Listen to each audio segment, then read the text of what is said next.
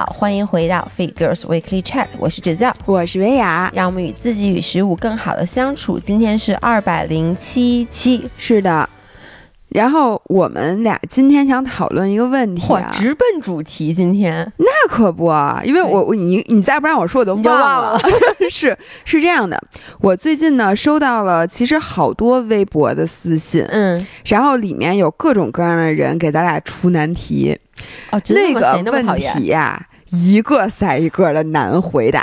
然后还有咱们身边的朋友，我这周末跟我一个朋友进行了长谈，然后还有当然了，我就不说了啊，离婚的什么事儿，然后还有网上的离婚的事儿，全都抛过来了这问题。然后我觉得就好像诚心给咱俩，不是咱俩刚做完性格测试，然后整倍儿明白，就是说，哎。我们俩的性格非常鲜明，做决定，然后像我做决定非常快，嗯，然后好像就把自己人生的准则都已经一二三四五，就好像没有难题可以难倒我们了。对，这时候难题就一个接一个的来，就比如说啊，那个朋友你也认识，嗯，咱们俩的一个共同先生们，这确实不是我们俩自己啊，因为你只要当每次说我有一个朋友，然后。然后大家可能一会儿会听到说，感觉说我们俩又老用自己举例子，但是我真的在这声明，不是我们俩。你这有点此地无银三百两的意思，就是咱们俩说吧，咱们这个朋友，我们我们俩有一个共同的朋友，然后他呢跟我们俩特别像，他是跟他另外一个也是非常非常要好的朋友，但是应该没有咱俩认识时间长。他们俩是从小就认识，一起上的初中嘛。哦，那比咱俩还长，他只没咱们老。哦，那倒是。对，所以认识的绝对值没有咱俩长，百分比比咱俩长。对，所以呢，然后他们俩也是合伙开了一个公司。对，然后现在呢，就因为两个人的付出程度，两个人对公司发展方向的展望，嗯，和就这个感觉就是不对付。嗯，结果呢，其中有一个朋友就想不想干了。嗯，就不就就想这公司就就不想再跟他干了。嗯，但是呢，这个公司本身已经是一个有持续收入的，而且这么多年了。然后他为这个公司也投入了很多，我相信另一个人也投入了很多。就两个人其实虽然说对公司的展望不同，然后呢，可能就在公司这发展这件事上三观不同，但是不可否认的是两个人的。呃，付出和对公司的感情都是很深的。对，而且你你想，你这么多年了都是在做这个公司，然后现在如果你说这个不干了，那首先这个公司怎么办？是归你还是归他？还是就不干了？不干的话多可惜，因为这公司明明其实没有什么问题现在。然后呢，你说你不干了之后你怎么办？你是自己单起一摊儿，在做类似的事情，但是你等于现在这些资源，你就不好意思说你都拿到你这边来，对对吧？那你如果不干这个了，你干什么？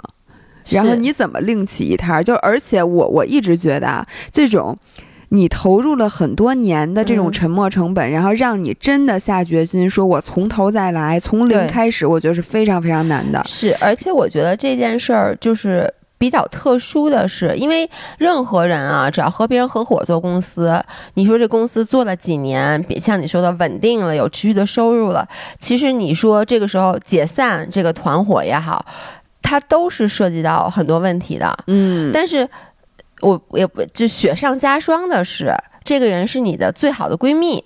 对，这个其实就很多时候，你先不说公事，你就说。因为我不知道另外一个人知不知道，他现在已经有动了这个心思。你其实，在这个呃财产的分布啊，或者说这个业务的分布啊，或者你说资源拿不拿走的这个前提之下，还有就是两个人的感情。对，而且你怎么跟对方说？你说你不认可他的工作，你说我觉得你没有为你为公司付出的没有我多，或者就你心里很多那种小情绪，你真的是这么想的，但是你就是不能说。就是这这，要不然你们俩还，因为他非常在意这个朋友，那个朋友其实也非常在意他，但是他们俩就是搞不到一块儿去，嗯，所以这个事情就是难上加难上加难上加难。那你你有解决办法吗？你把这个问题现在抛出来，先先抛啊，嗯，然后还有一个粉丝发来的这个问题，就是。她和她妈和她老公之间的问题，OK。然后，要不我在这儿稍微的给大家简单读一下，简单读一下。我们先抛问题啊，嗯，然后然后一会儿呢，哎，对，就是我和老公刚搬进新房子住。妈妈因为要来，我是应该是这个女方的妈妈。妈妈因为要来北京看病，就住我这儿了。其实十一之前就来这儿住了一个月，然后我们十一办的婚礼。嗯，她十月底来北京看病，结果就一直住在这儿。嗯，医生的意思呢是你要增加抵抗力，多锻炼身体。一开始我以为很严重，就想着让她来跟我们住住。嗯，后来听医生的建议，好像病也没有很严重。然后我妈妈住了一个多月以后，并没有要走的意思。我爸爸在我小的时候就去世了，OK，所以他是自己一个人。然后这个女方有一个姐姐在家里已经结婚生小孩了，嗯，现在好像也不太需要她妈妈管这个孩子。我现在就是很纠结，感觉我妈在这儿也挺好的，她挺开心的，因为有人陪。但是我觉得我和老公没有空间了，就周末也是二十四个小时都是三个人在一起。这还不算什么，关键我妈因为早年我爸去世了，一个人独立惯了，还特别倔强。我做个家务，她都要提意见。她觉得她自己是家里的女主人，不想按照她的想法来呢，她就不太高兴。嗯。呃，我和我妈的 honeymoon 极限只有三周，超过这个我就真心受不了了。我现他现在还没走，然后我现在不知道我到底该怎么办。这个女生她的老公是，首先我就觉得你都受不了你妈了，你老公 bravo to 这个老公，就是我觉得老公很了不起。说实话，就是尤其是听上去他们俩是新婚，这跟咱俩现在还不一样，咱俩就是因为就是。两就是和对方在一起很多年了，其实就是已经对方变成了家里人。这个时候，比如你说我妈，比如说来我们家住个半个月那种的一个月，我觉得还 OK。但是新婚是最需要二人世界的时候。对，人家刚办完婚礼，我觉得这个，然后就说，如果是你，你怎么处理这件事儿？这是第二然后还有呢，最近有一系列的呀，关于职业选择的，比如说就是有两个职业，一个是留在一个教育培训机构去做老师，这个教育培训机位的呃机构的效益和口碑，嗯，都是不错的。呃，但是呢，我就觉得我现在每天的工作节奏很快，每天的工作必须当日要完成，每天要复盘总结给领导看。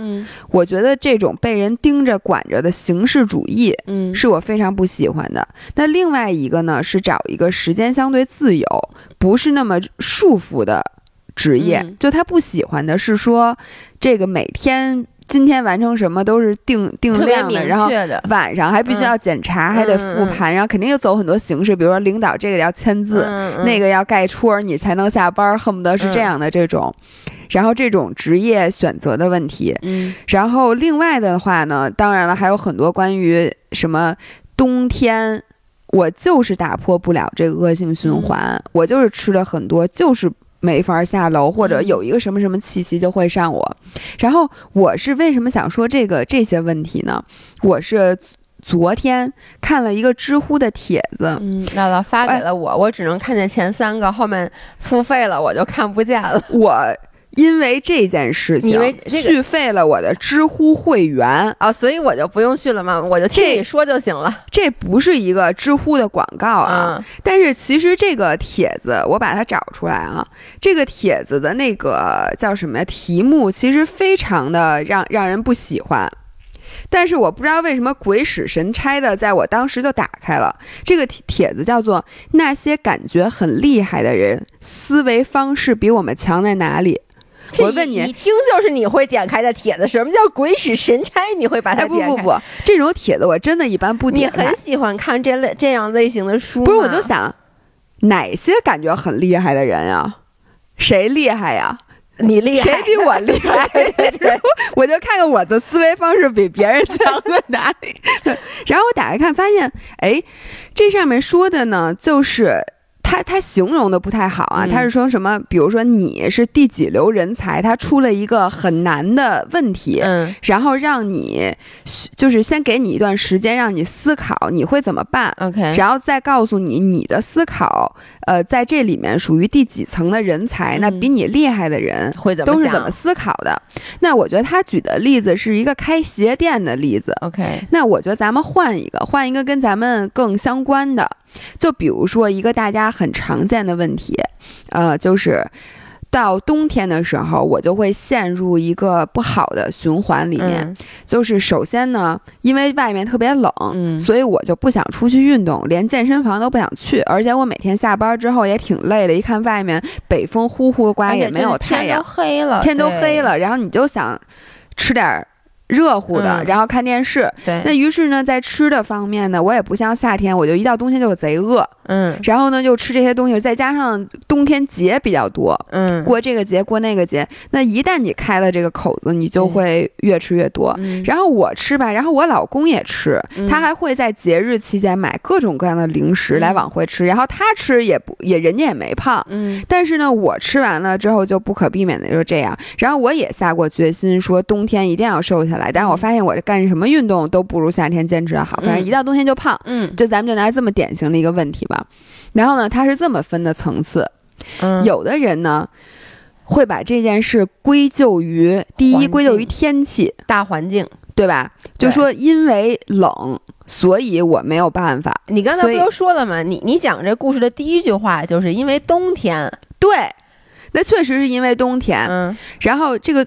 所以你会把这个整个问题归咎于因为冬天冷，所以有的人天黑的早，天黑的早，大环境对你或者因为冬天过节过得多，或者说冬天就是这样。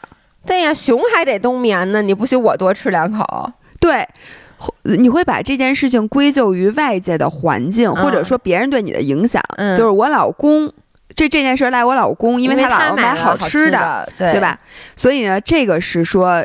第一层次的思考就是你会觉得这件事情赖外在，那所以我必须要改改变外在环境。那你想的就是开春儿再说，就你改变不是，就是你想我要改变外在环境，然后发现我怎么可能改变大自然？那我只好我顺应自然。对，开春儿，对，开春儿再说，这是叫第五流人才。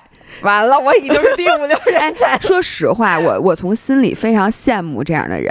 嗯，这样的人你绝对不会自责，因为你赖的都是外界，你从来不往自己这儿深究，所以这个这种人很快乐，很单纯，你不觉得吗？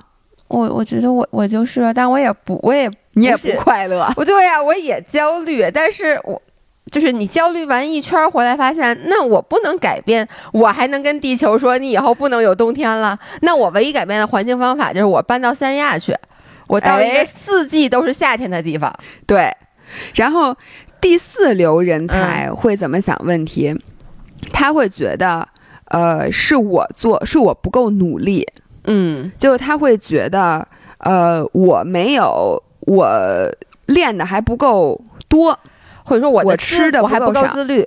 对，我不，我就是觉得我自己在这这所有方面，就想让我逃离这个恶性循环的努力。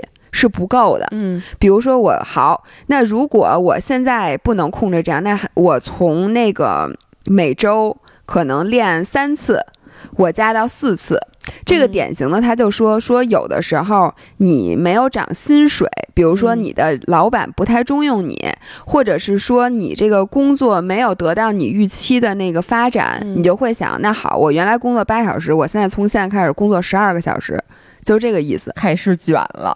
对，所以呢，他就说第二流人才想的是我不够努力，嗯，所以是从行为上觉得我自己的很多行为做的不够好，嗯，这是第二流，哎，第五，哎，第几流来着？第第五流，你能不能不要说第几流人才？第四流，第四流，对，这是第二个层次吧？对，第二个层次，第二个层次别会这么想，因为我他说这个不好。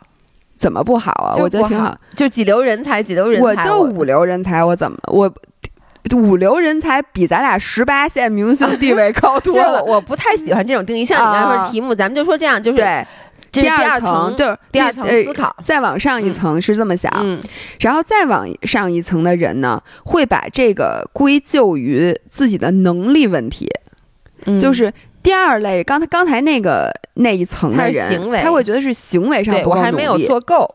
那这个第再往上一层是觉得我根本做不到。嗯，就比如说，你会觉得我就不是自律的人，嗯，就这方面，就是因为我能力有限，或者我基因，或者我的性格导致我就这样。我嘛，就我天天都是归咎于能力嘛，就你是归咎于你爸的能力，你爸。那我爸的问题不就是遗传给了我吗？就是比如说我在很多时候，你说跑步哈，我说了，就是一顿什么什么那个猛加速猛如虎，一看秒一看配速八秒五，就是。我后来就把它归咎于，我不是一个擅长跑步的人，我的生理结构，你自己也说了，我的生理结构不擅长。我确实，因为我跑步，我确实胯疼，就是我骨盆很紧，我怎么不能把它归咎于我的能力了？就是能力的问题嘛有的人心肺不好有的人他天生协调性不好我觉得这很正常。对你可以所以你就是第三不不不不不。不不不你是一个那个就是这个层次的人就会想的是我的问题就是我能力的问题。比如说那刚才说那件事儿你会觉得我不够自律我就对自己不够狠但是这个是由于我性格和我的对我要再这样我就该焦虑了。对，嗯，或者你就想，那那那我没办法，对吧？这个是在这一层次的思考。那再往上一层思考呢？我觉得这个就是非常关键的了，就是你如何用你的那个理性思维问出一个更好的问题。就是那天我听有一个人，我觉得他说的特别对，嗯，就是说你你的努力绝呃远远比不上你的方向重要。嗯，就有的时候看待同一个难题，你怎么去看待这件事儿？嗯，你用不同的逻辑组织出不同的问题，对于你解决这个问题的帮助，比你埋头去解决要管用的多。那肯你你不看清方向，闷头跑，跑反了怎么办？就跟越野跑似的，就是就我不是那次唯一次越野跑经历，就我一上来先猛撒丫子猛跑，结果跑反了。哦，对，就没没有意义嘛？你得其实我不如站在那个岔路口，我先问一下。往哪往哪边跑？对，所以呢，这个就是往哪边跑的问题。比如说你刚才说的整个的这个 situation，那其实有很多种方法去理解它。嗯，然后第一个呢，你就是想到，呃，这可能跟自律不自律，就跟我这个人具不具备，是不是一个自律的人没关系。嗯。是和什么有关系呢？就是我是不是最近因为工作压力大，或者因为我某一个情绪的问题，导致了说我不愿意去健身？嗯，我然后我暴饮暴食，因为很多暴饮暴食的问题，它不是一个你食欲高涨，它不是一个原因，嗯，而是你肯定是有内在的那个根儿。有的时候你要解决的问题不是我如何停止暴饮暴食，如何下楼去健身房，而是如何解决我这情绪问题。嗯，然后或者好的，这是一个好的点，这是一个问题。你看他，你就把一个 situation 问了一个正确的问题。对吧？你找到了一个深入的这个根源，就也许是这方面的问题。对，这个其实我插一句，这个其实之前你看，咱俩虽然没有按照他这个逻辑，嗯，去一层层问，但之前其实我们讲过一件事儿，然后我印象很深，那次底下的评论大家都是非常正面的，就是我就说有时候我会很焦虑，嗯，就莫名其妙的就焦虑，就心慌，然后就觉得自己做什么事儿都做不好，然后晚上睡觉也是，就是会失眠，然后你就会发现，在这些理。理不清的那种乱麻一团的事儿的时候，你就问你到底最根，就是那个根根源是什么？后来你就会发现，你一定能找到一件事儿，是最开始让你先开始觉得焦虑或者担心或者可能不确定。然后呢，但是你没有直面的去把那个问题拎出来，就导致你后面干什么事儿都觉得心里一直揣着那个东西。对，所以呢，它这个叫做信念价值观的这一层。嚯！其实呢，我我的理解啊，就是你梳理出来你的这个根源的问题，可能人和人的表象，就比如说我们同样是呃暴饮暴食，然后冬天不去运动，那有的人他可能是因为真的是这个这个工作本身让他非常非常的不满意，以至于拖累了生活。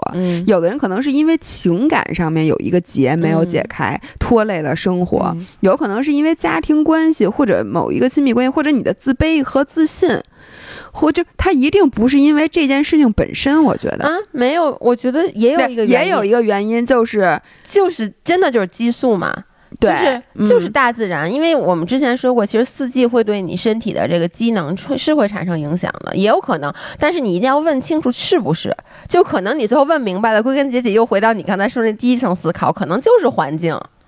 呃，对，因为冷就是会让人更有食欲，这个是。被证实的是大，或者其实你在这一环套一环里面，你只要解决了其中一环，可能对这整件事儿都有帮助。嗯，比如说你如果控制了自己暴饮暴食这一环，嗯，也许你不不出去运动这一环也能解决。嗯，因为你一旦开始，比如说呃吃的比较健康规律，你自然的就更愿意去运动，这都是套餐。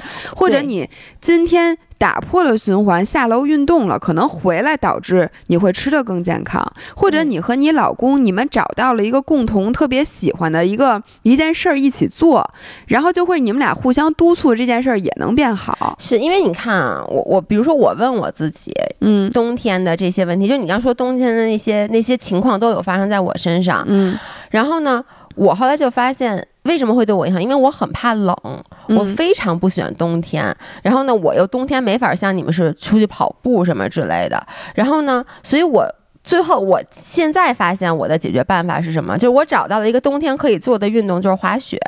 哎，对，就是我找到了一个，它解决了我的痛点。我的痛点是一冷我就什么事儿都不想干，所以我找到了一个，它那个这件事儿对我的刺激和给我带来的兴奋点大于那个痛点，这样子它就解决了所有的问题。所以就是说，那你你现在也知道，就在这个层次上，解决问题的方法很多。对，你可以去解决你工作上的情绪问题。对。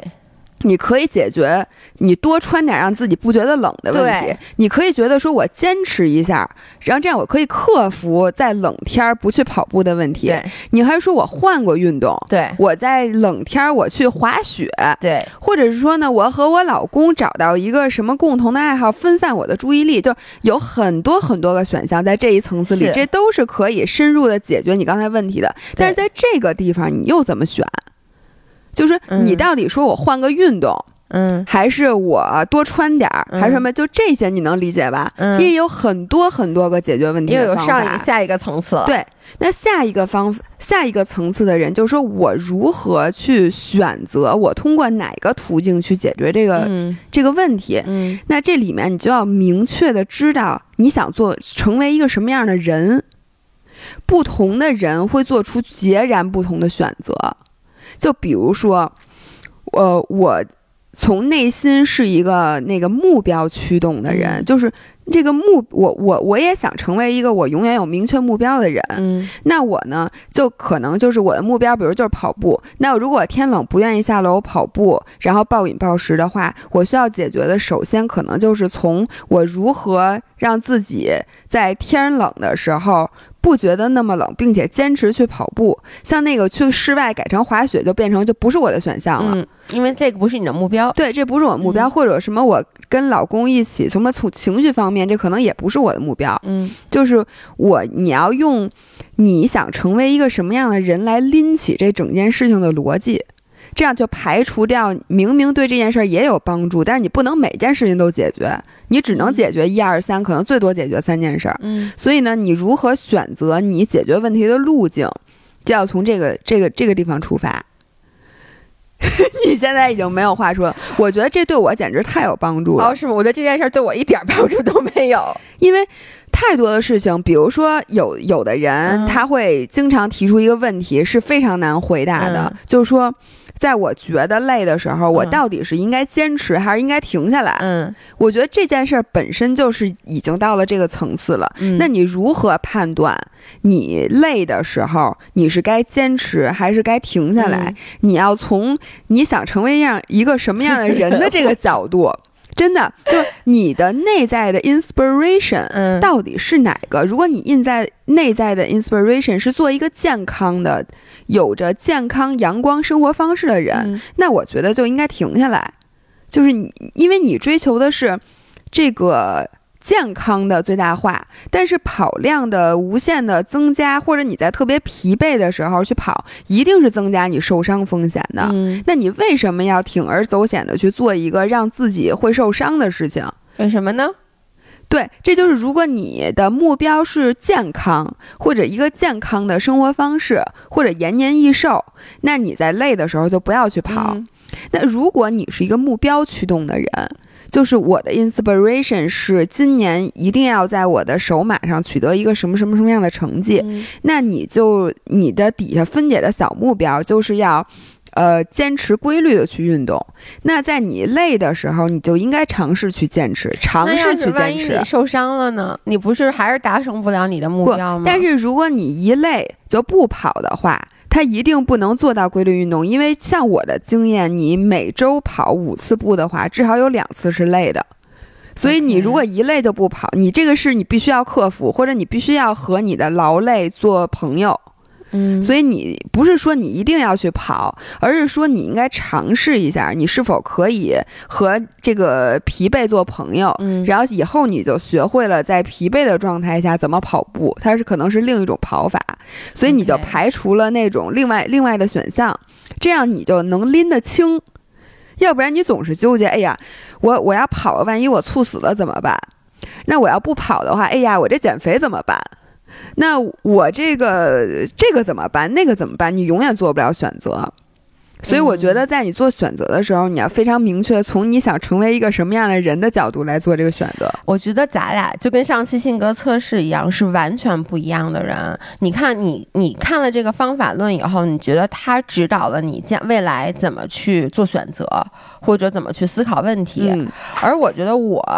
这一类就是上期不是还有人最后留言，好多人说那个让咱们俩去做 MBTI 嘛？其实我们俩都做过 MBTI，MBTI，然后我是 ENFP，我不知道你应该是什么？我我我其实知道你是什么，但我现在想不起来了。我就说一下，像我们这种，我觉得我是一个更加凭直觉去做选择的人，嗯，所以我就你说完这套方法论以后，你看我能给你套用在我最后做的选择上。但是我永远不会用这套方法论去帮助我做选择。应该这样吧，我今后在做选择的时候，我还是会凭直觉。但是，你的这个套方法论可以解释我所做的每一个选择，就我可以把它套在你这个框架里面。你能理解我的意思吗？嗯，我觉得这就是两个反的。我觉得这个方法论它的存在是好的，因为它你刚才说的时候会让我脑海里在想，我做很多选择，做的时候我可能觉得是因为。呃，就是没有想那么多，就我当时直觉觉得我想滑雪，我就去滑雪了。但是你这么说完以后，我发现为什么在那么多众多的选择中，最后我选择了滑雪，然后我并且坚持下来了，就是因为它它真正的从根本上解决了冬天对我最对我最大的困扰，就是缺乏运动热情。但我又非常希望冬天还能继续运动，但是这个运动又不能让我觉得很恐惧、很抗拒，所以最后就选择了滑雪。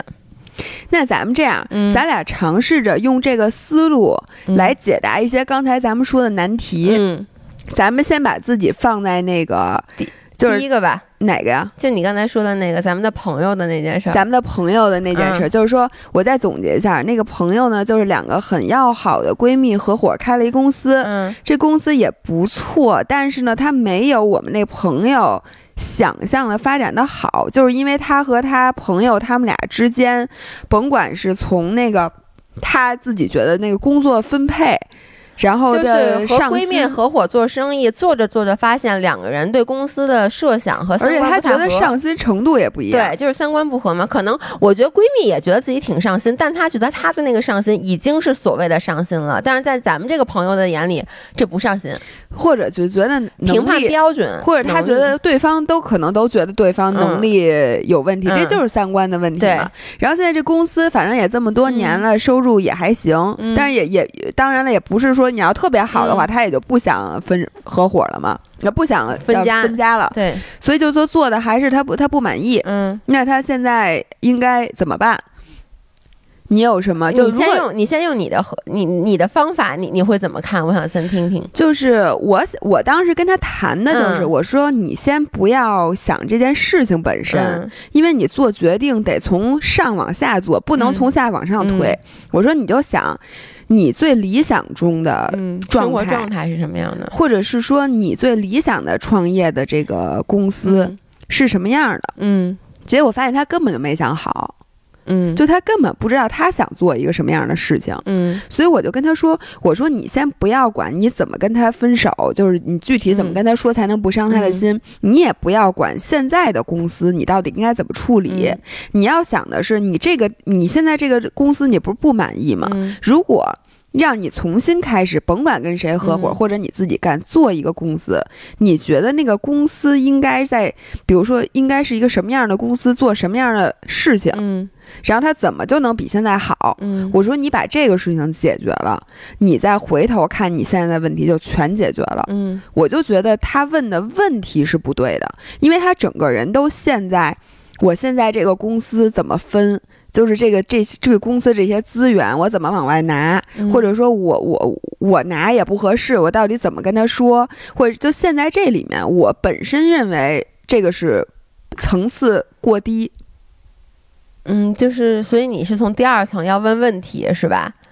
我是从最高的层，就是你要做一个什么样的人？你想做一个什么样的人？对你不是对现在的这个你们这么多年的这个公司不满意吗？那如果给你一次机会，让你现在从你想做一什么样的事儿？OK，所以他回答你了吗？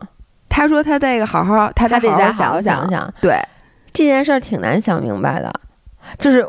如果是我，嗯，我会问他另外一个问题，嗯，我会问他，你觉得更不能承受的是哪个？有什么选项？就是因为，就是比如说你是跟就你彻底失去了这个友谊，你觉得你不更加不能承受，还是你？继续跟他这样子就这么坐着，然后呢，因为这公司像你刚才说了，也不是说就特别特别差，而且两个人之间的矛盾点不在于不是针锋相对的矛盾点，对，不是说我让这公司。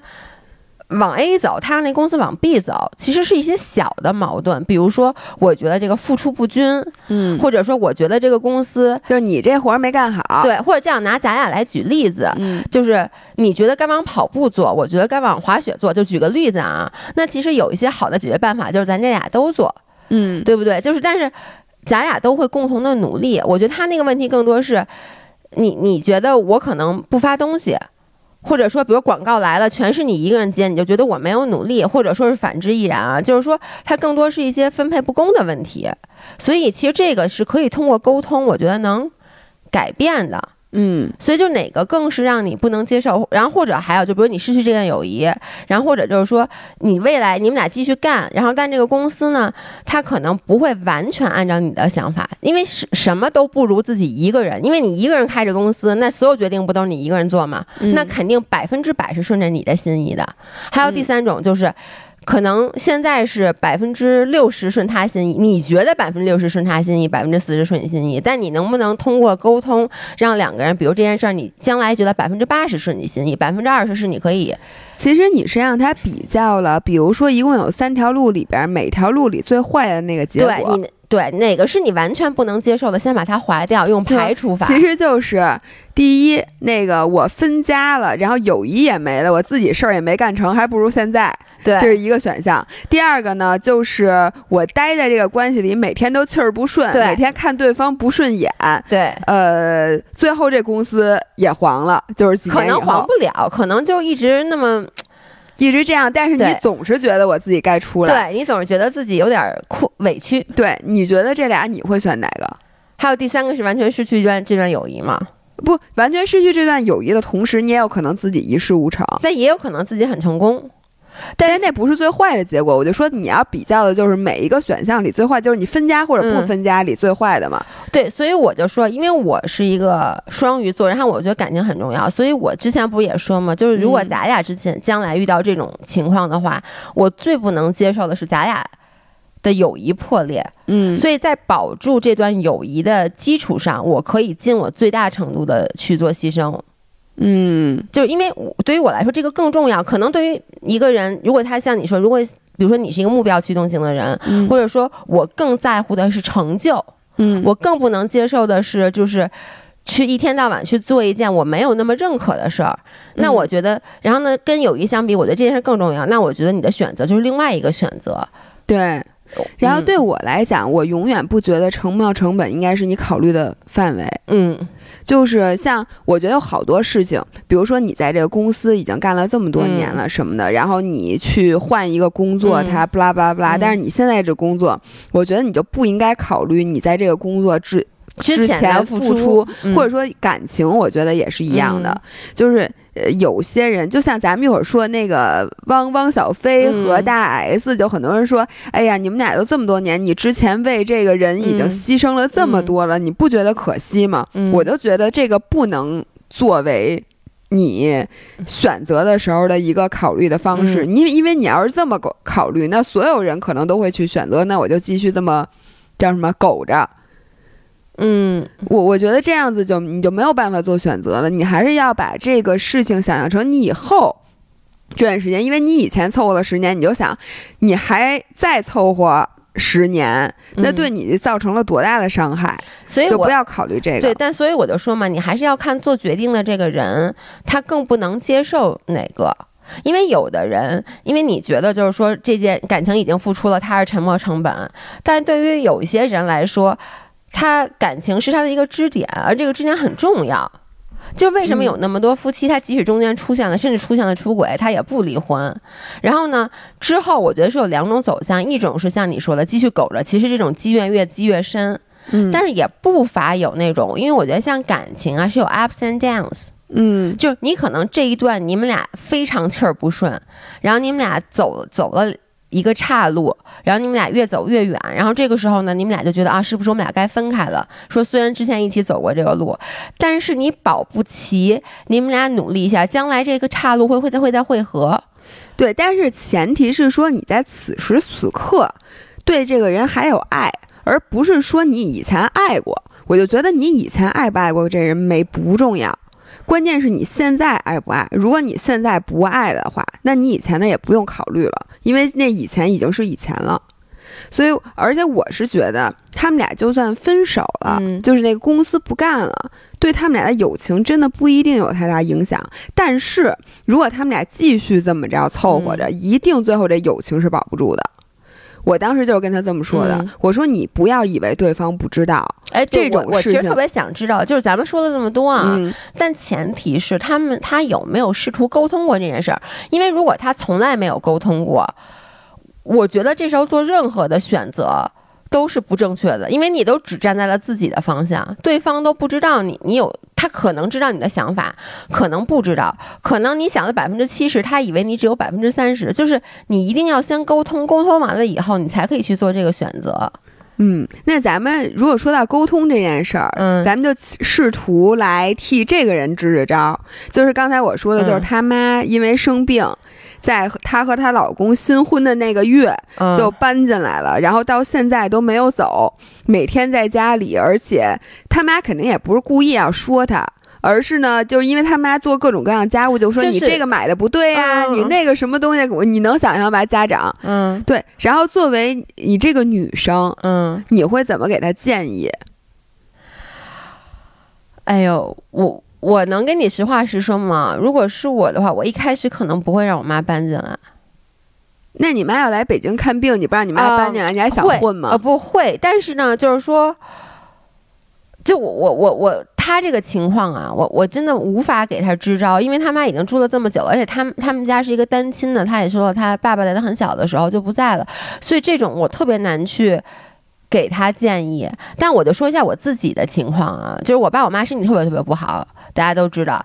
然后呢，那天我们也讨论了，他们就开玩笑说老了要住一起，我就很严肃的跟他们说这件事儿不可能发生。嗯，就是我说我不可能，就是有没有老爷公，我我我自己我都不可能跟你们住一起了。然后呢，我说，因为其实咱们关系非常非常好，现在，但前提是咱们没有住在一起。住在一起一定会有各种各样的矛盾。然后他们就说，那我现在身体这么不好，就是我爸确实是身体非常不好。然后我爸说，那你老了你不管我吗？我说可以这样，我说我可以在。咱们楼，我的小区同一座楼，我去帮你租一个房子。嗯，我说，然后比如你们住在对门也好，住在楼里也好，然后每天我们都可以见到，然后你有任何需求，我可以满足你。但是我有我自己的底线，就是我不能跟父母住在一起。对，这个其实非常说明了刚才咱们说那个层次，就是你已经知道你是什么样的人了，因为有太多的这个，你想，如果按照中国传统的这个伦理价值，咱俩这样，其实我也是跟你差不多啊，咱俩这样绝对就是。不孝大对不孝是大逆不道，我不知道算不算啊？反正是白眼狼。对，因为你父母都生病了，他想跟你住在一起，但是你拒绝了他。但这个就是说明咱们是什么样的人呢？咱们把自己放在了别人之前，就是我最在意的是我自己，就我我自己的这个生活是不能受到你们的影响。而且我我其实当时给他这个提议的时候，我我。说实话，不光考虑到我自己，而是我很清楚，如果住在一起，不会是他们想象的那种其乐融融的结果。嗯，你每天会有各种各样的争吵，然后就像你刚才你读的这个留言一样，就是一开始的蜜月期过了以后，你会有各种机缘，到时候我不知道我会给谁发私信了，对，求助，对，但是呢，呃，就是那你有这个想，就是。其不其乐融融，还看你是不是按照刚才的标准，你是一个什么样的人？呃，牺牲自己。对，就是有可能，如果说你把你觉得就是孝呃百叫叫什么百善孝为先的话，那你让你妈搬进来之后，你就甭管你妈做什么，你就一直顺着她来。是，就这样子，他你妈会觉得其乐融融的。对，只是你不会。而且就是这，其实这就像你说的，你要先认清自己是一个什么样的人，你的价值观，因为像。相反，你知道老爷公是一个什么样的人？嗯，他完全不在乎。就比如说啊，我们俩新婚，然后我爸我妈搬进来，他完全反而不会在乎。老爷公在我们家非常的舒适自在，比我舒适自在多了。每一次我们俩回我家，都是我说要走，我说不行不行，我得走了。然后老爷公老说你再多陪陪，多陪陪你们。然后每一次都是他提醒我回家，就是我都不知道为什么。就我对我爸，我我爸我妈对他态度也没有很好，但他在我们家就非常的舒适。所以我觉得他本身他。不觉得他的私人的空间被侵犯了，嗯，所以他之前还提议呢，他老说你爸妈老了不得搬过来跟咱们一起住啊？我说不会的，就反正这件事是我，我觉得这是两个人的问题。我觉得也是，对方父母只要不是特招人讨厌的，你不会跟他真的正生气的，对，因为他有什么毛病什么的，你不会给他乘以一千万倍，然后跟他急的，但是自己的父母会，对，而且还有就是更看，更是就是。你到底有多注重你的私人空间？因为我其实之前说了，我是很在乎自己的私人空间的。就是有人的时候我会不舒服，因为我们家小时候也没有像你似的说家里老来亲戚啊，有保姆啊什么的，嗯，所以别人在时候我会不舒服。但我觉得老爷公这点跟你挺像的，就他们家亲戚特多，嗯，一大家子，他们小时候老互相串门子，然后每周末都要一起回奶奶家，什么十几口子，所以他从小习惯了他的生活空间里有很多很多的其他人。对，所以我觉得这个人啊，要我给他解决方案，我就是让他想想，就是，呃，你你你对你你和你妈之间的关系，然后这里其实也影响到你和你老公之间的关系。我我不对，我觉得你先要跟你老公讨论一下。她对这件事儿的看法是什么？对，就先别说她老公啊，咱先不管她老公，就说她自己的到底是跟她妈谈，嗯，让她妈说你你是不是可以先回家了，对吧？但是她妈明显这病还没有好啊，然后要不呢就是你继续忍着，嗯，然后让你妈住在这儿，你可能你妈很高兴，然后你非常孝顺，但是你自己不高兴了，如何做这个选择？我觉得关键真的得看你的价值观到底哪个在哪个前面。就很多时候大家中国人羞于。于表达，嗯，就是你的利益重要还是你你父母的利益重要？大家基本上都不敢说，你说我自己的利益比父母重要，但是很多人干是这么干的。对，比如说咱俩，而且我觉得就是。我我真的啊，我觉得说承认自己的利益重要，没有什么好羞羞耻的。我我就还是老说那句话，就是 your feeling is valid。就只有当你满足了你自己情绪和情感上的需求，就是让说白了，你只有让自己高兴了，你才有能力有能力让别人高兴。这个就是。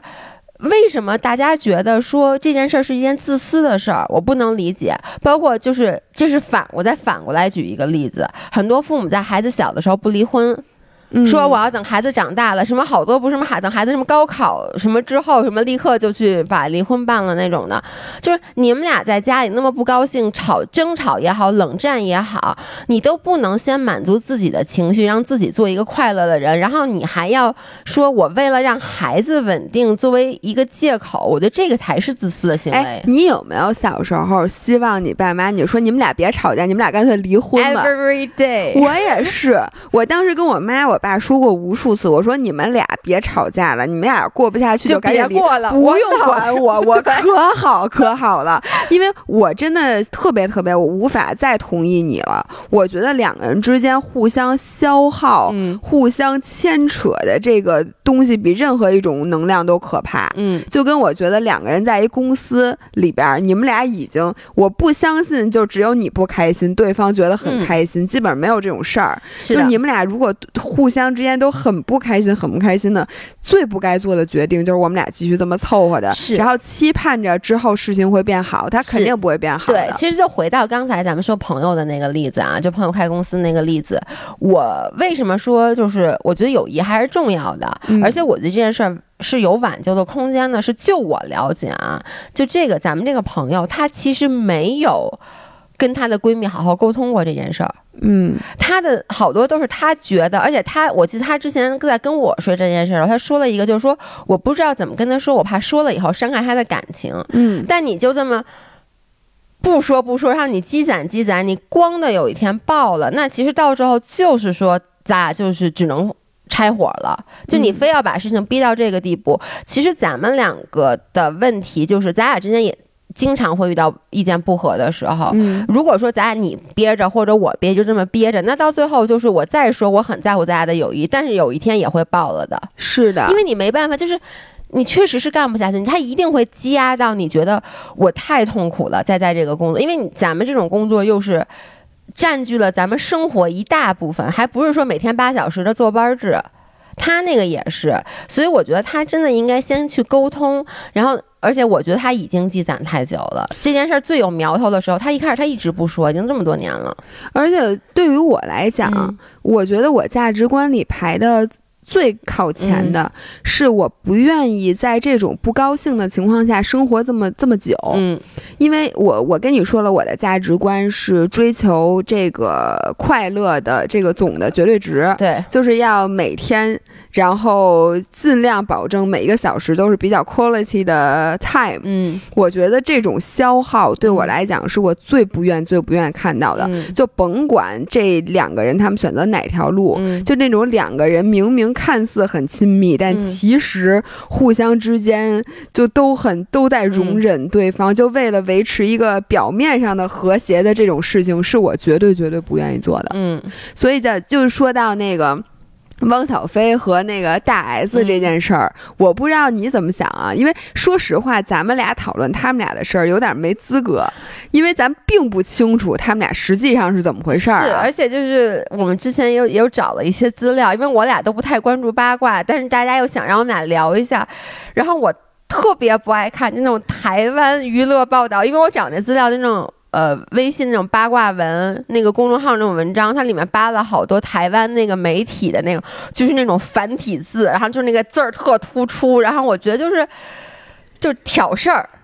呃，那我我就先总结一下，甭管他们俩真实的情况是怎么样的，咱们就当做。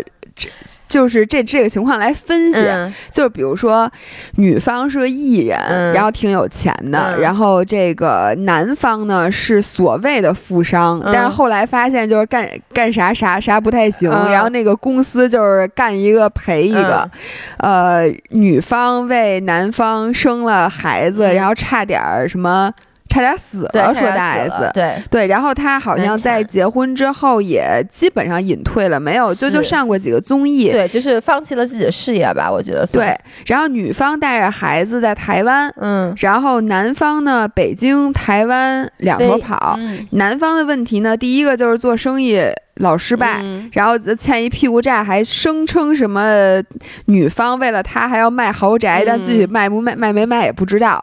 呃，然后男方呢还脾气特别暴，经常没事就还在那骂骂那个台湾的那个什么。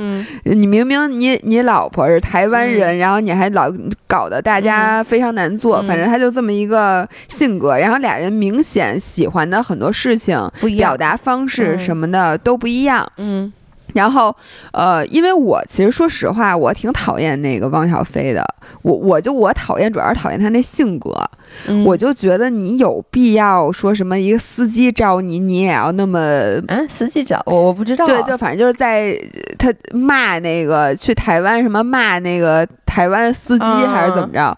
我就想说，你至于这么没有涵养吗？你毕竟是一个公共公众人物的老公，而且你不考虑也算公众人物，其实。嗯，好吧，嗯，对，也算，反正就是我本身就挺讨厌他的，所以我就想说，站在那个小 S 的角，呃，大 S，这站在那个大 S 的角度，一个是说可能让他不离婚，一个是说他们俩有孩子，你无论离婚离得怎么好，你都会伤害这个孩子，但是呢，你如果因为孩子不离婚呢？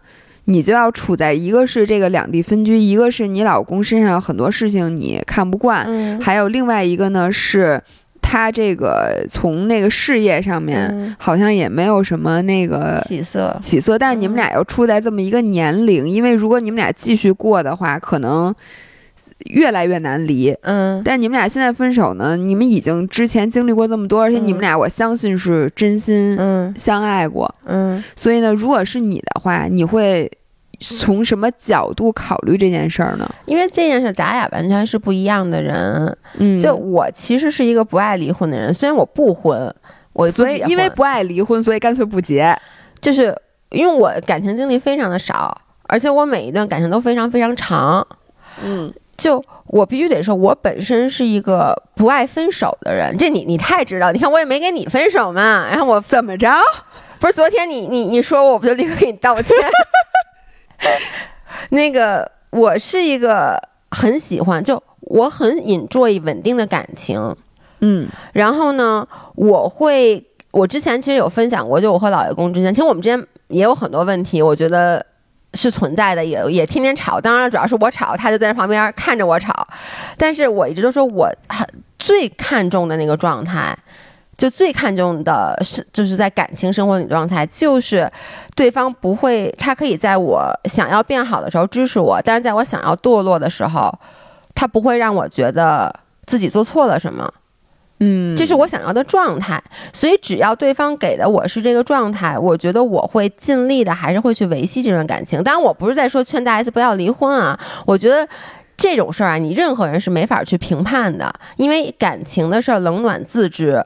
然后呢，如果说对方真的有触及到我的底线，嗯，就比如说，如果我是大 S，如果我的底线是我觉得，呃，怎么说呢？我希望男生很有事业，嗯，那你你做的不行。那我我肯定就是要分手的。我觉得每个人像你说的，就刚才用你那个方法论去解释的话，你先要去站在最上面的那个角度，先要所谓的价值观，其实就是明白自己到底真心想要的东西，然后问出这个问题，才能做选择。我是甭管怎么着，我其实挺佩服大 S 的情商的。大 S 情商高，太高是吧？对，他就是我特别欣赏他的做法，是说甭论甭管你真实是因为什么。呃，事情离婚，然后他把这件事做得非常的优雅。他说：“我现在选择离婚，是因为我看那个汪小菲现在事业再起，并且他还很帅，他还年轻。现在我永远都希望他过得比我好。我觉得这个话说出来，他就太有水平了。然后这样呢，也不妨碍他继续找，因为人家也不会觉得，就如果你这次离婚离得特别 ugly，那下一个也也许就是你下一个对象会想说，哎呦，我不会以后也闹成这样吧？但是他这样的既保住了汪小菲的面子，也给他自己保住了非常非常大的面子，并且呢，让其实很多人的那种猜测，但大家就喜欢看你撕逼，最后撕的特别 ugly，是，但他完全没有给大家这个机会，所以我觉得这个这个真的是一个干得很漂亮，这件事干得真的很漂亮，因为他这件事干得很漂亮，你发现没有？这次其实这个离婚算一个大事件，他并没有被讨论的那么激烈，就是他这瓜，说实话，这件事处理的漂亮到这个瓜都没有那么香了。对他没有什么，就变成了两个很普通的人，因为常年两地分居，因为性格不合，这些就是正常每一个夫妻都会面临的这个困扰。最后两个人分手，和平分手了，所以就没有什么好看的，就不没有戏剧性。对，但是你看，那就是所有的帖子底下公众号，大家站的非常鲜明的两对。哦，是吗？然后一队人就在说说那个大 S，你早就该跟他离婚。说什么？你看看我们大 S 付出了多少。然后很多人搬出来的就是两件事儿。第一个事儿是说我为了生孩子差点就难产。然后第一个、第二个就是什么？我为了他什么？我卖了，等于我给他贴钱。然后我就想说这个难产这件事儿。他给任何一个男的生，他都有可能难产，不是？我觉得这个完全不是说你主动的，说我为了这个男的牺牲，你看我都能差点死了。这并不是说你给那个汪小菲挡了一子弹，你可以说，你看我为了你差点死了，我给你挡了一子弹。这生孩子差点死了这件事儿，是每一个女性都有的一个都有了一个风险，对吧？我觉得这不能算在。不能算在王小飞头上，说白了。对我，我我觉得这个这件事情是我觉得不太对的。然后说那个汪小菲，就站站站汪小菲这一代的人就说说什么，呃，你看看你这个女的这么作，什么的，汪小菲多么保护这个老婆。我相信是说说他们俩之前上综艺，嗯，好像包虾那个我看了。啊，对，但是我觉得，说实话，就是这这个人物，这些人我也特别不挺，因为我觉得每一对夫妻都有自己的相处模式，是的，你根本不知道谁是才是最作的那个人，而且作不作的这个，我真的觉得一个冤打一个冤挨，就是你只要。他们没有做上呃犯法的事儿，不是像郑爽什么还代孕啊什么，就是没有犯法，没有违背这个，就没有伤天害理。你管人家呢？就像你，其实大家看你都觉得你挺作的。对我，我不是。看我作，我就真作。对，就是姥爷，其实是一个，我就我就老说嘛，我说姥姥其实内心性格是一个男的，直男。基本上我我真的很少撒娇，我不跟任何人撒娇，也很少求助。像姥爷呢，他是一个，他比如说他难受了，他一定要第一时间让我和姥爷公知道。比如说，哎，我吃多了都得让我们俩知道。我当然得让你们知道我不舒服。对，就是你不舒服这件事儿，你至少得先确保俩人知道，一个是我，一个是你那后老伴儿，对吧？俩老伴儿必须得知道。但是我又不希望，我希望你们知道，但你们，但是我又不希望你们来照顾我。就我我生病了，你你有一情绪，甭管我们俩有没有解决方案，反正你得先告诉我们俩。然后第二个呢，又确实像你看，你跟老爷公，就是你这个情绪永远是拧巴的，就是就就让人觉得很作。嗯，我确实。但是这是两个人相处的一个方式，你不能说在如果你们俩哪天分手了。什么时候分手？你以后我就是你唯一的老伴儿。然后你就是，然后就说说这个，因为这个女的太作了什么的，我觉得这个是非常不公平的。就是我不作，我也有别的毛病。就两个人分手了以后，我觉得啊，我我奉劝所有人，不管是你身边的朋友还是公众人物，人家的感情出现问题了，永远不要去站队。嗯，因为这队不是你站，你唯一你这辈子有资格站的队，只有你自己的队。对，然后最好用脚站队。对，然后你站别人的队，就是别人离婚，而且就是两个正常人分手，然后你会说这女，比如她不作，你说她不工作。有的人可能我不是说大 S 这个啊，就是我有周围有朋友分手了，然后呢站男生这队，就说那女生你看这些年也不工作，其实都是男生养的。嗯，那人家男的愿意养，我觉得这。跟你有什么关系？就这种队不是你有资格站的，你也没有什么资格去评论。对，所以我觉得，反正这个站队的这个这个事情，嗯，就是很就最后你看底下就全是在站队，是吗？没有像咱俩这样的，就是觉得人家的事儿你。然后还有就是说，每次什么哪个俩人离婚了之后，就说说你看，说这个女的从二十岁认识你，这是最好的十年都给了你，我巨讨厌这样的话。我一想，这个女的的青春是青春，这男的的青春就不是青春还有就是，他这十年不给你，他自己过了，你又该说你把十年大好青春都耽误了，单身了十年，说你十年大好青春你就荒废了，然后他给了别的人。这就又又是另外一个故事。反正你耽误给谁，最后都赖那人。对，就是我把，就是你们俩在一起，可能你我本来以为你的事业可以有成，结果你事业没有成，我也可以这就说说说这句话。我这十年大好青春都浪费在你身上，结果你现在是这个样子。如果你事业有成的话，你的时间一定在花在我身上就不多。然后我就会说，你这十年你没有好好的陪我，然后结果你自己把自己弄得事业有成了，让我这十年感情就什么都没得到。对，反正我就觉得，就是很多人。你总是觉得女生的青春好像是一件需要用用金钱或者用成就来量化的事情。你总是觉得你在出卖你自己的青春，为了换什么？我觉得这种想法是特别特别特别不对的。就是你，就是你，不要觉得你的青春给了谁，一定要得到什么回报，因为那个青春是你自己的，那个体验是没有叫青春给了谁，是你这十年你决定过一个什么样的生活，你选择和谁一起过，这是你的选择，你选择自己过也好，陪一个渣男也好，陪一个对你真心好的人也好，其实。没有任何问题，我觉得，对我也觉得，所以我就特别讨厌这个说法。然后，咱还有什么要讨论的？你最后一个问题就是你说那个工作的事儿哦，对对对，教育机构。最后就是刚才那个五人又说到，说我在工作上有两个选项，一个是这个公司的这个效益和口碑，等于就是说这个公司本身其实是一个好公司，但是呢，对我的要求又非常刻板。然后每天就是拘束很多，然后条条框框很多。另外一个呢，就是他也没有另外一个具体的选择，就是说我是不是还是应该找一个自由一些、拘束少一些的这个工作？然后我觉得，同样的，就大家。就是这个五人，其实可以套用刚才咱们说的那个层次，对，来考虑一下。你现在做的选择，其实不是一个工作上的选择，而是一个你整个生活方式和你觉得什么样的价值对你更重要的选择。你是喜你的价值，你觉得更来自于这个工作本身，让你成为一个。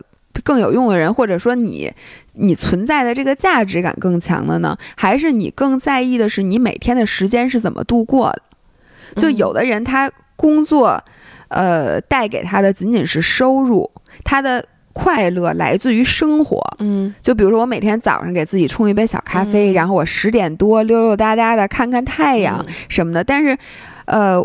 我的那个快乐感不来自于工作，工作只是一个工具。但是有的人不一样，他的快乐感来自于他在工作时候得到的那个价值感和自己的身份。就是我，我觉得我是一个在这方面有 value 的人，或者说我是一个对社会有用的人。我我我我这个这话俗吗？不俗。对，反正就是大家理解吧，就是这个工作带给你的价值观，你你先想好你的这个价核心价值来自于哪个方面，再做这个选择。我你刚刚说这个，读到这条留言，我其实是这么想的。如果是我，我觉得这个五人，我希望你先去想象一下，你在这两种就是工作中的一个生活状态。说实话，第一种工作听上去不好，但它有另外一个好处，就是。我是一个自律比较差，然后呢，就是感觉上我是一个追求自由的人，但是我又我的不安全感又来自于自由，嗯，然后呢，我觉得听上去第一个工作它的好处是什么啊？是你好多事儿你不用担心了，为什么？因为它标准清晰。对我每天几点上班，几点打卡，我做成什么样是优秀，做成什么样是一般，做成什么样是差。我领导要什么样的东西，我每天这件这一天过完了以后，我交完那个当天总结，老老板给我一个回复，一切清清楚楚、明明白白。我我觉得这个其实是一件特别特别好的事儿。这就跟上学一样嘛，他对你不用担心说我学什么，老师会告诉你你学什么，你的问你就是就是在规定时间内把它给学会。对，而且然后别的你都不用想。我觉得就是这种反馈及时、机制清呃，就是标准清晰的机制。是非常非常好的，就从这个方面来讲，如果说我就能想象到我的很多不安和焦虑来自于这件事儿我做没做对，嗯，哎。到底它是不是一个正确的？而且这个事儿我该不该做？对，就不光是这事儿我做没做对的问题。对，所以有时候一天过完了以后，我心里会没底，它导致了我的焦虑不安以及失眠。但是有了这套机制，我都能想象到啊，我如果做一个这样的工作，每天晚上我在入睡的时候，我心里就是非常安静的。我不就这一天过完了就完了，我这一天的工作已经 close 了。嗯，就你能想象每天这个包已经打上了这个。这篇翻过去了，我不用再去想了，这是这件事的好处。但是不好的地方是你没有每天早上醒的时候又来一遍，对，而且就你没有那么多的主观能动性了，对你没有那么多的创作自由了，所以就看你到底追求的是什么。如果说你是一个，然后第二个选择其实好的地方就是刚刚跟第一个相反的，就是你能够绝对的利用你自己的能力去发挥各种各样的事情，但是呢，你就会有我刚才说的，你你很多不确定。就是它的反馈机制来的太晚了。比如说，你当一个作家，你不是说你写一章就知道这一章写的好不好，除非你是专栏作家。对你可能你写完这一本书，你可能花了一年的时间去写一本书，写完之后你才发现啊，大家一点都不喜欢这个题材，对你这一年就浪费了。但如果相反，你是一个专栏作家，我每周我这周写了这篇文章，大家觉得不好，我下周可以立刻改变方向。嗯，所以这是两种不同的状态，就看你更喜欢哪个了。我觉得了解出自己更喜欢哪个，你还要不仅考虑的是现在你更喜欢哪个，是你想要的这个人生里边哪个更能 fit in 你现在这个阶段。嗯，就我相信不是你现你现在选的这个阶段，你现在选的第一份工作，你就要干一辈子的。对，你要想，比如说，我希望我在二十年、二十年之后是一个什么样的人，这个人有哪些 skill set。就是这这些人一定要具备哪些能力？那我可能现在具备的能力一二三四五，那我现在先做这一份工作，类似的这样工作，先把能力一二给搞搞搞。叫什么？给得到掌握掌握对，然后可能三年以后我再去做一个什么大概什么样的工作，把四五六给弄好，或者说四五六我压根儿不知道是什么，我只知道现在这两份工作里边，在我现在这个阶段，可能做 A 比起做 B，对我掌握这些技能更有帮助，那我就先做着 A，做完 A 之后。你这个可以慢慢再再补充嘛，对吧？我所以，我我我觉得大家做选择的时候要跳高一个层次，来展望一下未来你到底想成为的这个人，或者你想的那种生活状态，然后再看看现在这些选项哪个能往里放。嗯，你看，像我，如果是我是他的话啊，嗯，我会选择现在会选择工作 A。我不知道，就如因为我感觉他还比较年轻，嗯，就是我如果刚毕业的时候。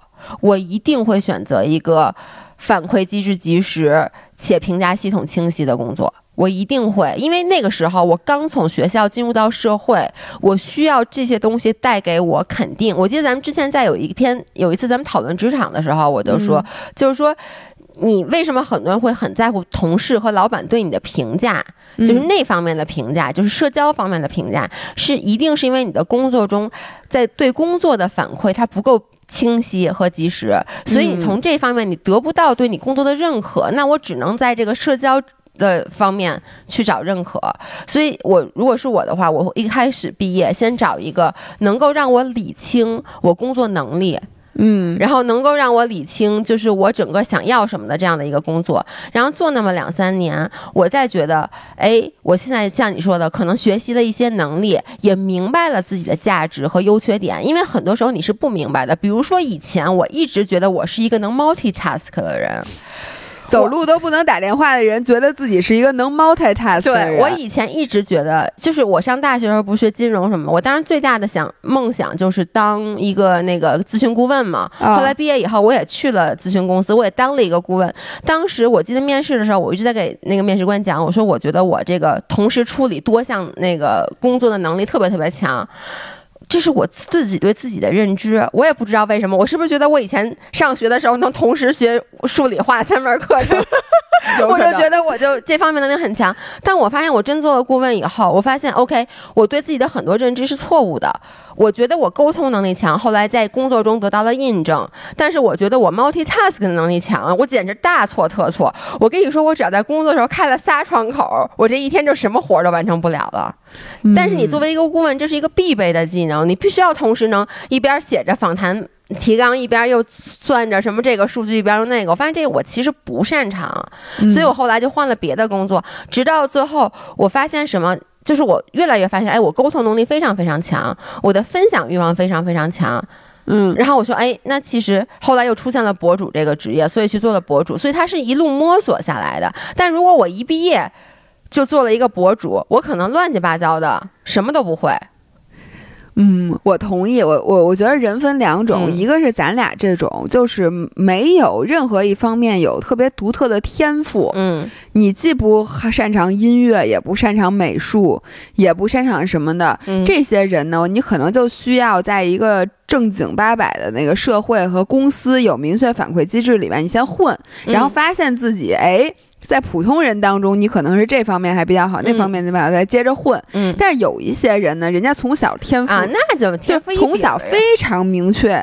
你适合干什么，不适合干什么？嗯，这样的人，他人家就不用试错了。对对对，他可能也不这个理解就不用再找人压榨你了，非得找一资本家天天抽着你干活。人家可能真的就憋出一本书，嗯，最后人家就是大作，嗯。所以我觉得咱们俩的这个可能这个经验适用于普通人，咱老百姓自己的博主。对对对对。然后我觉得真的这个人最后还是得自己想，嗯，那是听谁的都没用。就说录一期，你这个上升的太厉害了，哎，受之以渔，一大堆问题，最后的结论就是还得自己想，没用的，别听我们胡说八道啊。那我们这期没用的音频就录到这儿，然后咱们周五再见。